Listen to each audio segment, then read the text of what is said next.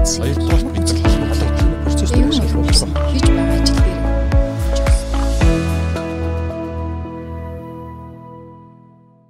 За өдрийн минь төргийн бизнесийн подкастын сонсогчдод за манай 12 сарын одоо вебинар өгсөн подкаст подкастын сурал дугаарууд эхэлж байна.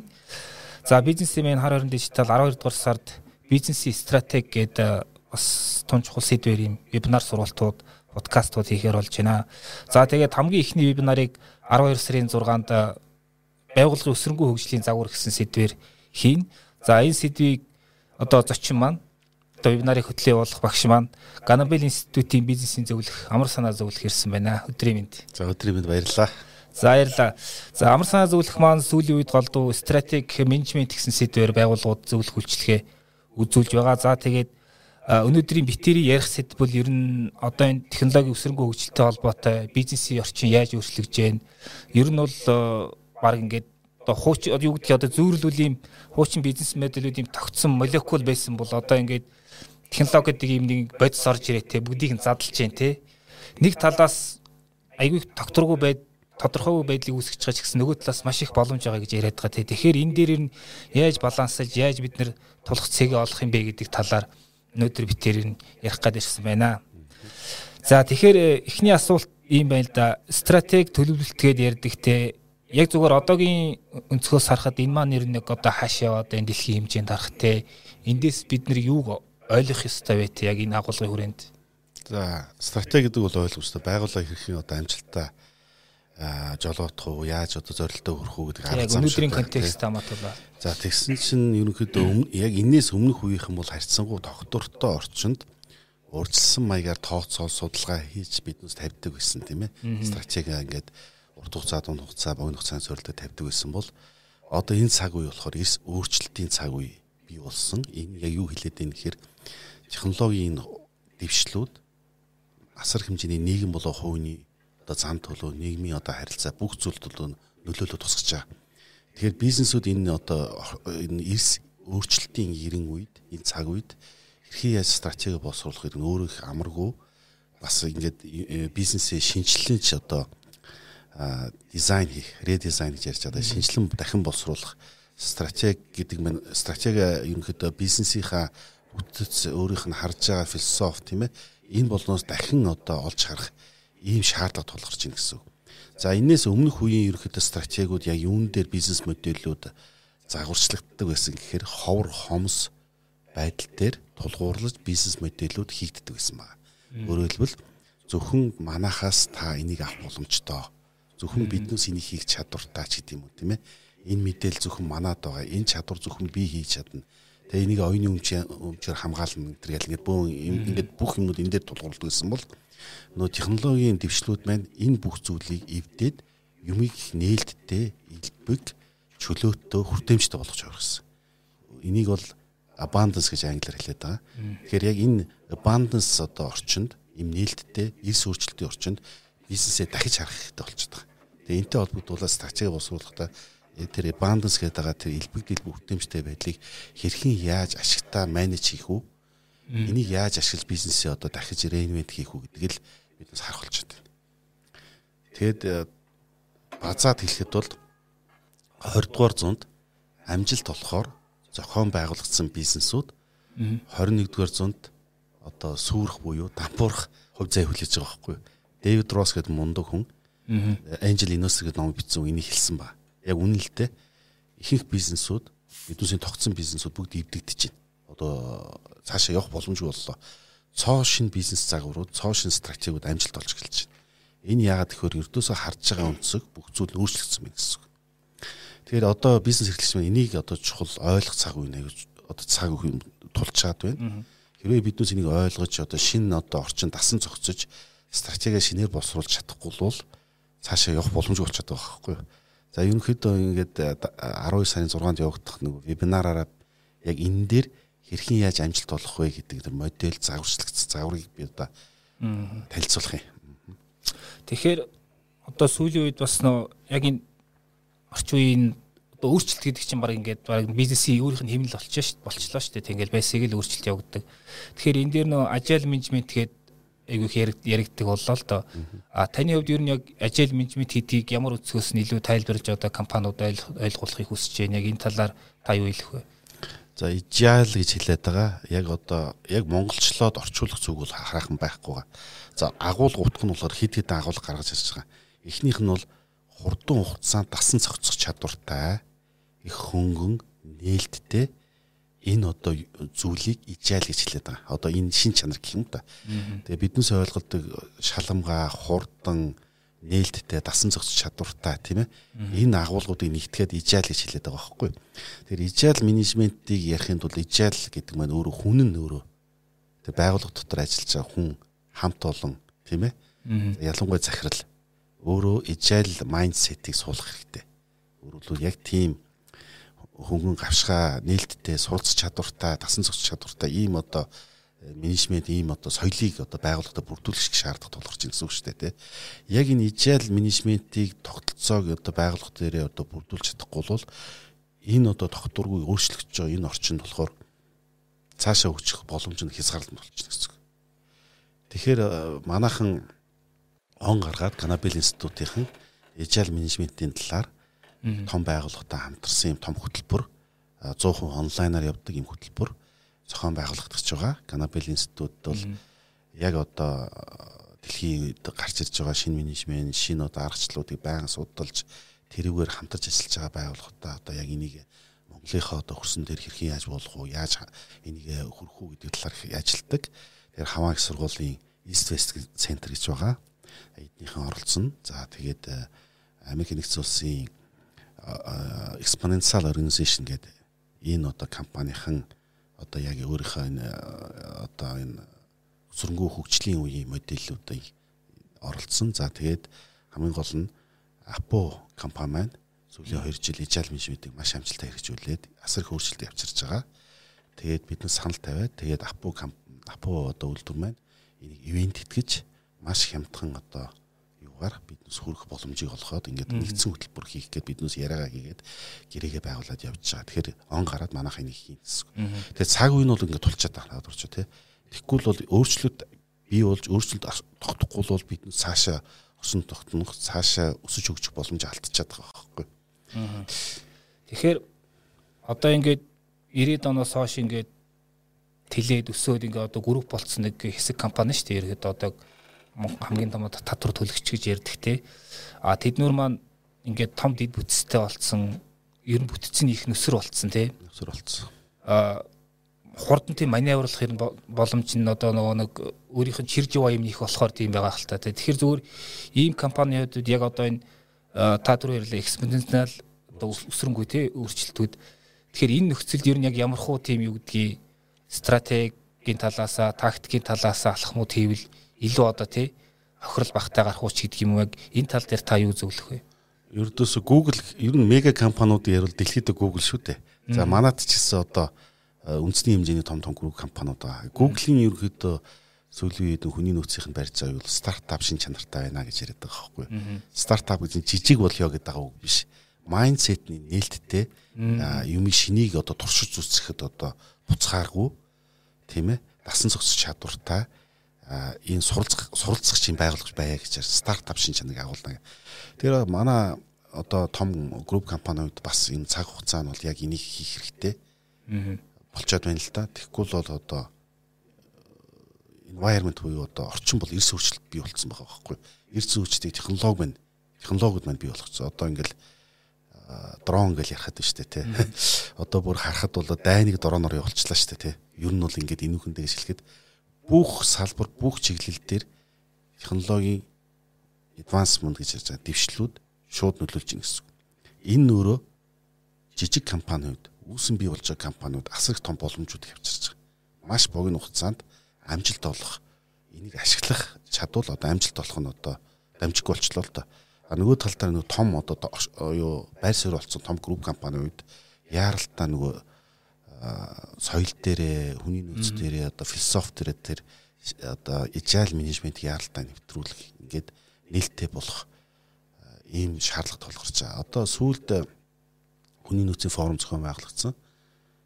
Хотлоожийн хэм дээр. За энэ дээр суугаад ингээ компаниудын илтгэлүүдийг сонсож байхад бол манай томоохон групп компаниудаас энийг үшээ анхаарад хийгээд эхэлчихсэн хит хитэн компаниуд байл байлээ.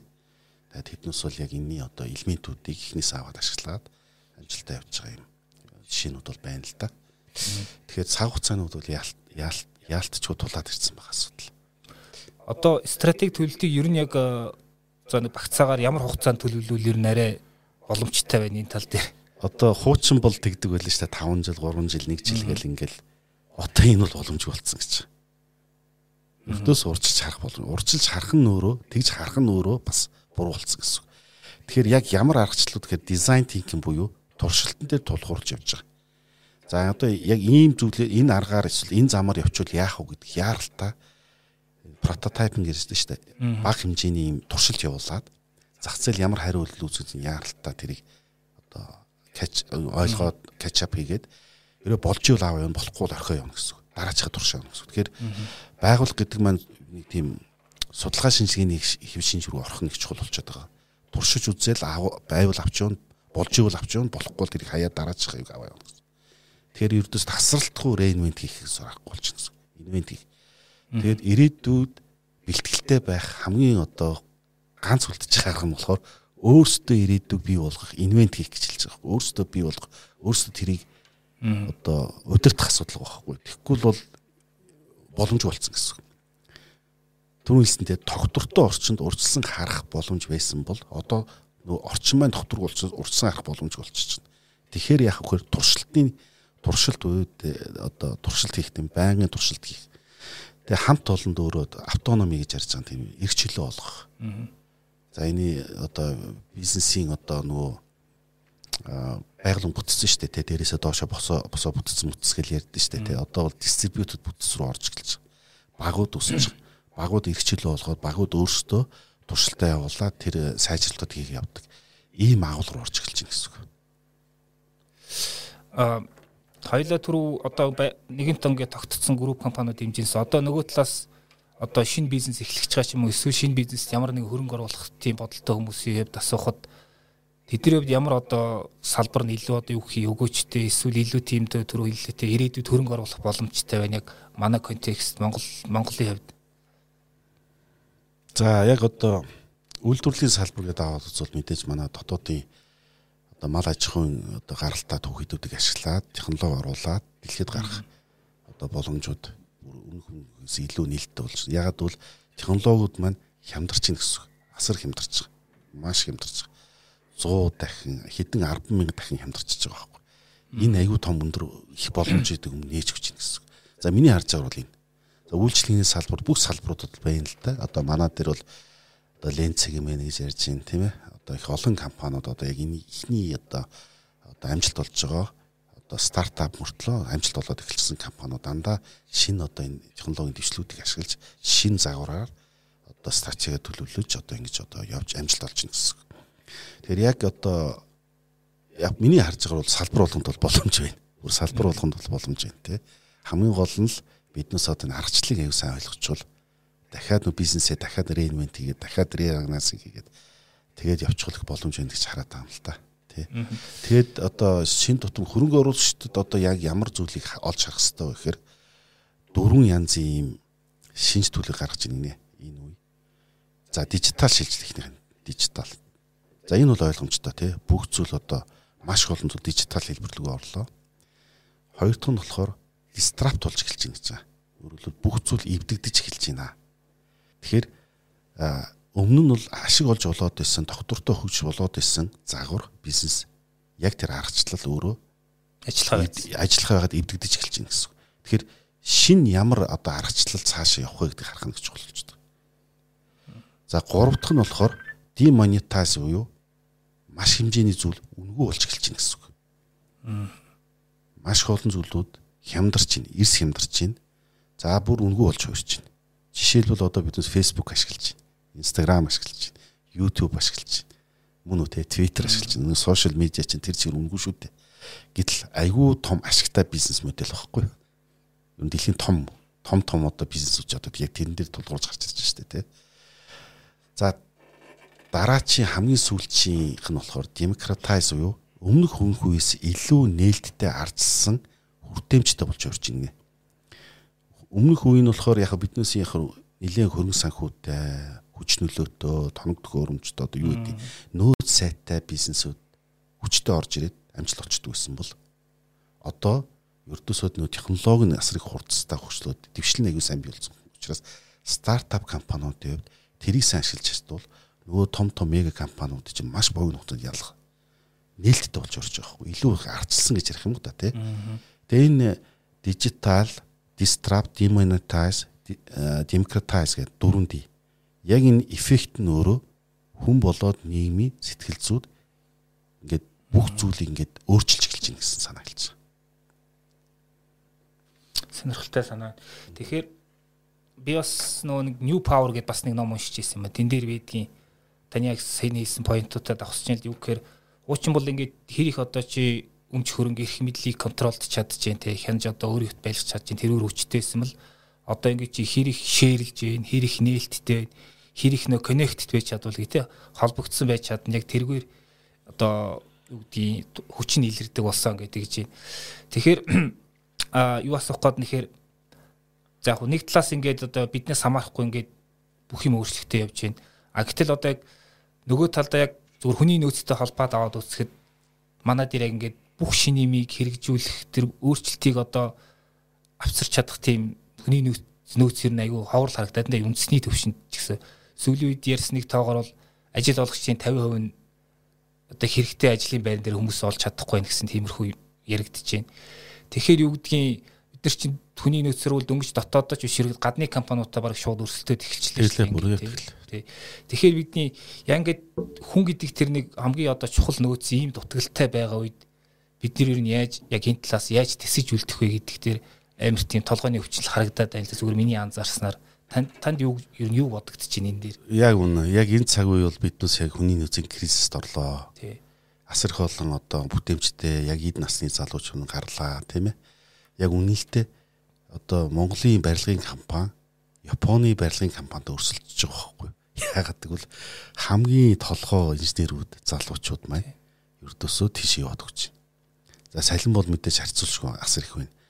За нэг хоёр нь явлаа гэхэд ард нь үлдчихэж байгаа залуучууд нь бүгд л шаарж байгаа байхгүй. Тэгэхээр одоо нөгөө одоо яалтчгүй биднүүсийн нөгөө хүний нөөцийн асуудлыг шинээр олж харах тийм ээ. Салин гэдэг нэг юм тогтсон хөвшлээ биднээс өөрөөр харах ашиг хуваах партнер хэлбэрдүүг олж харах гэд. Өөрөөр хэлбэл бизнесийн нөгөө одоо нөгөө бүтцээ шүү дээ тийм ээ. Бүтцээ өөрөөр олж харах шинжлэх шаардлага тулгарч байна гэсэн.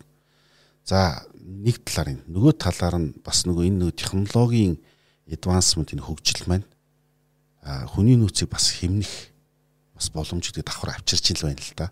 Энийг бас бид бас харах хэрэгтэй. Жишээлбэл одоо газар тайлын салбарт нэг компани нэлээд том агрономын баг ажилуулж жишээлбэл одоо тэрх том талбай пойл тийм ээ тэн дээр ямар ургац явж гин хаана ямар одоо арчилгаа тордлогоо тэр одоо тижэл юу бордоо хийх шаардлагатай байна. Ус нь ямар байна, ургац нь ямар байна. Энд чи асар их хэмжээний ажиллал та. А одоо сүүлийн үед нөгөө тэрийг одоо технологи ашиглаад зүгээр маш их одоо олон датчгуудыг тавьсан байгаа байхгүй. Тэгээ тэрийг нэгдсэн юг аваад дата аваад сүлжээгээр тэгээд ингээд нэгдсэн сервер дээр орж тэн дээр босруулалт хийгээд за тэр талбай яг тэр хэсэгтэр тийм зүйл дутагдaltaй байна гэдгийг шууд хараад мэдээд тэн дээр тулгуурсан яг нэг арчилгаа явуулж байгаа хгүй. Тэгэхээр баг хүний хүчээр бас хийх боломжууд нь жишээлбэл нэгдэж байна те харж байгаа сте те.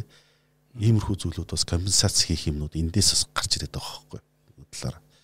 А яг одоо би чамтай санал нэг одоо би мэдхгүй чи мэдхгүй одоо улс орн маань юу цаашдаа яаж н хүний алдаж гин үгүй юу мэдж гин үгүй хүний алдчихаа цаашаа яаж явах гээд байгаа юм хэд мэдж гин үгүй гэдгийг ойлгомжгүй болчиход байна л да. Тэгээ харсан бол те одоо асар их олон залуучууд байна те. Тэгээд эдгээр залуучуудыг яаж буцааж авчрах уу? Яаж дөрвөн лиг хийх хүмүүс чи гадагшаа явах байна шүү дээ. Явах гээд байна. Ер нь явах бодолтой их олон байна, тийм ээ. Явсан байна, яваагүй нь явах бодолтой ч болчихлоо те. Тэгэхээр энэ бол нийлээд улс төрийн шин чанартай л. Тэгэхээр агуулгуулчихад байгаа л да. надад бас нэг юм бодол ерөөс үе төрөд юу гэхээр одоо түрүү шэр ингээд хоёлоо ярьсан тий. Тэгэхээр нэг нь тийм хүний нөөцийн хүний нөөц гэдэг энэ зүйл хомстой байгаа нөхцөлд одоо хоорондоо тэр хүний нөөц мэдлэг чадвараа шеэрлэхтэй юу гэдгийг заавал нэг хүнийг нэг байгууллагт ингэж уяадах ба штэ ингээд өөрийнхөө мэдлэг чадварыг янз янзын газар ингээд одоо харуугаар хэлбэл борлуулаатай ингээд явах. Тим системэр нь байж болдго юм бол яг энэ санаа юу гэдгийг амьдралд яг биелэгдэхүйц байх нь хэр бол тэн дээр та юу хэлэх вэ? За яг хуу нэг компани шиг ярил л да. TEDx мэдэн те TEDx те а 1985 онд 85 онд Канадад бий болсон тийм зааланд одоо хүмүүс цуглаад за тухайн юуд амжилт гаргасан салбарт амжилт гаргасан хүнд туршлагаа яриад ингээд энэ бол маш дээр олон жил ингэж явсан баг. Тодорхой тийм жижигхэн хүрээнд. Тэгээ сүүл тэр саяны нөгөө миний ярих гад байгаа хичээлээр ярих гад байгаа моделийг ашиглаад сүүлийн 10 жилийн дотор ideas word spirit гэж байгаа. Сайн санааг түгэнд илэрүүлнэ гэсэн одоо зорилго тавиад 10 жилийн дотор number 1 медиа групп болж байгаа байхгүй дэлхийд тэр номер 1 медиа групп өмнөх өмнөх үеийн BBC, CNN нөгөө биднээс мэддэг нөгөө Deutsche Welle, NHK гээд том том медиа группүүдийг ардаа орхисон ба. Асар их олон газар маш их олон хүмүүс TEDx ордог ханддаг. TEDx өөрөө бизнес талаасаа маш их одоо мундаг бизнес болж өрсөн. Тэгэхээр энэ юу хэлээд ийм нэхэр биднээс нөгөө хэл хязгааргүй дэлхийг өөрчлөх үз хүмүүсийн сайн сайхныг одоо авчрах үз тийм ээ хүний сайн сайхны төлөө гэсэн ийм зориг дэвшүүлэх нь өөрөө одоо чухал болчиход байна. Тэгжээс нөгөө нин шин үеийнхний сэтгэл санаа тэр байгууллага тэр багтаа хамтарч ажиллах сэтэл нь бий болно гэсэн. Хэрвээ тэр нь байхгүй компани гэдэг ашиглах хуулийн этгээдээ гэдэг уламжлалт ойлголтоороо ингээд байгаад ивэл яагаад би заавал энд байж тэ би өөр газар өөр багтаа явах боломж биш тэ Тэгээ ердөөс нь хилийн наан цаана хамаагүй ердөөс ингээд автхаа задгаа болчиход хязгаарлалт болчиход байгаа байхгүй. Тэгэхээр нөгөө purpose нөгөө зорилгоо томоор тавих. Зорилго нь тэр залуучуудын зүрхсэтлийг одоо татах ийм байдал руугаа их шилжиж орж байгаа. Тэгэхээр орчин үе одоо яг бизнесээ удирдах байгаа бизнес эрхлэгчдийн хувьд яг ашиг олох нь магадгүй дөрөвт тавд дахь асуудал гэж харах хэрэгтэй. Эхлээд бизнес рейнмент хийхдээ ямар асуудал шийдэх гээд байгаа. Хүмүүст нийгэмдээ тэ энэ асуудлыг шийдэх төлөө явна гэж.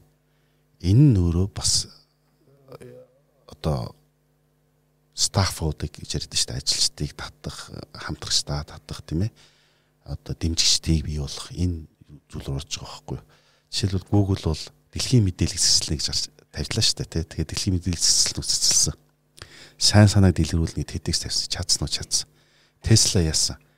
Тэврийн хэрэгслийн тогтвортой хөгжлийг хурцсанаа гэсэн. Одоо Tesla гэдэг автомашина хийгээ цахилгаан автомашин тэрийг өнгөө болгоод тавьчихсан шүү дээ. Elon Musk гэдэг хүн энийг аваад ашиглаад цахилгаан машин хийцгаа гэдэг За тэр нь хятад авч ихэд манайх их олон цахилгаан машинд орж ирээд байгаа шүү дээ. Өөрөөр хэлбэл ингээд нөгөө юм чинь их тийм юугаар хараад байгаа байхгүй. Ердөөс нөгөө ашиг олох хуулийн этгээд гэдэг нөгөө уламжлал биднээс ойлголт чинь бас хөвдөгдөх өөрчлөгдөх байдал руу орчоод байна. Гэт тэгэхээр ингээд хүний нөөцийн асуудал ярьж байна. Бас нөгөө өсөлтөх чадварын тухай асуудал ярьж байна. Тэгэхээр биднээс нөгөө бизнесийн мөн чанарыг одоо яг орчин үед юу болоод байгаа юм бэ? Тухайн амжилт болоод байгаа тэр шин загварууд, шин модулууд нь яг юу хэрэглээд ингээд томроод ажилчтайгаа ашигтайгаа юу дэмжигчтэйгээ ингээд яваад байгаа юм бэ гэдгийг л ойлгох хэрэгтэй. Сурцах хэрэгтэй гэсэн. Стратегт холбоотой бас нэг зүйл асуух хэрэгтэй гэж бодож байна. Тэр нь юу гэхээр одоо бид нэг ямар салбар дээр яаж ажиллавал илүү өрсөлдөх чадвартай байх байх гэдэг тийм ер нь дэлхийн хэмжээнд авч үзэхэд за бид нар бол гадны технологиг ашиглаад за зарим тохиолдолд гадны түүхийд гадны торон тоног төрөмж агшилтаад гадныхантай өрсөлдөн гэдэг чинь бас нэг учир дуталттай болчиход байна шүү дээ. Бид нэр үний хувьд бол яг ч өрсөлж чадах маш олон салбар дээр одоо цементэр л ихэд тэр чинь мар ингээд эцсийн бүтээгдэхүүн болж байгаа зүйлийн 70 80% нь баг л гаднаас хамааралтай зүйл зүйлийг бид нэр хэрэгэлдэг шүү дээ. Тэгэхээр хаана бид Монгол гэдэг тэр өгөгдөл хамгийн их байж бид нар өрсөлдөх чадвартай байх ба. За хөдөө аж ахуй аялал жуулчлалгээд яривал тэн дээр яаж ажиллавал бид нар илүү өрсөлдөх чадвартай байх. Тэн чинь бас нэг стратеги асуудал тий. Тий, тий, яг үнэлтэй. Өөрөөр хэлбэл одоо бидээс яг нэг бүтээгдэхүүн үйлчлэгээ хийгээд дотоодын зах зээл хэрэг жижигхэн байгаад байгаа шүү дээ. Юу бодвол жижигхэн байгаад байгаа. Тэгэхээр одоо том одоо далаа шиг юм болохоор дэлхийн зах зээл болчиход байгаа байхгүй. Гарах сургууд нэг тодорхой болчихсон. Amazon, Alibaba бүх юмнууд нь бэлэн болчихсон. Одоо ч ихнээсээ хийгээд манайхан яг тэр зах зээл дээр өрсөлдөж болж л байна те. Тэгэхээр одоо нөгөө айлаас ирэхээр авдар бол авдар дотор ямар халт байна гэдгийг хайж чадах те. Тэр түрүүний ярьсан нөгөө хөд аж ахуй байж болно. За жишээлбэл одоо биднес нөгөө эрдэс бодистой тулгуурсан маш их том хэмжээний юмнууд хийж болж байгаа байхгүй юу? Биднес одоо их олон юмнууд байдаг. Тэгэхээр одоо юу ихний ээлжинд хийх ёстой гэхээр бизнесийн шинжилгээ ухааныхан ойлголцох нэг талд гарах баг болох. Яг шинжилгээ ухааны салбарын маш их олон энэ юмнууд бол байгаа. Дата байгаа тий. Дата байгаа, туршилтууд байгаа, ямар нэгэн баримжаанууд байгаа. Аа тэднүүс маань болохоор бизнесээ нэг сайн мэдхгүй байгаад байгаа байхгүй юу? А бизнесийн салбарын болохоор мөнгө алддаг, удирддаг нэг зохион байгуулалт юмнууд айгүй сайн хөгжсөн мөртлөө яг тэр нөө knowledge мэдлэг гэдэг зүйл нь бас ингээд энэ хоёр ингээд нэгдээд нийлээд эхлүүл ихний алхам. А эндээс салбар болгон чиглэл болгон манад юу вэ? Юуг одоо за мэдээж яг технологи оруулж ирэхэд би бол гаднаас оруулж байгаа зүг гэж бодож байна одоо жишээ. Тэ. Энийг хөгжүүл явна бид зүгшээ хоцорсон байгаа учраас энэ дээр бол олигтой явж чадахгүй байх гэж хараад олигтой цаг нь бол болоог байх гэж хараад байгаа байхгүй. Тэгэхээр тэр бизнес шинжилгээ ухааны салбарын хоорондоо нэгдээд баг болоод эндээс шин санаа гаргаад а мэдээж одоо дэлхийд дээр байгаа технологиг ашиглаад эндээ ямар хэмжээний үйлдвэрлэл юмнууд хийж болох уу гэдэг зүйлийг харах хэрэгтэй.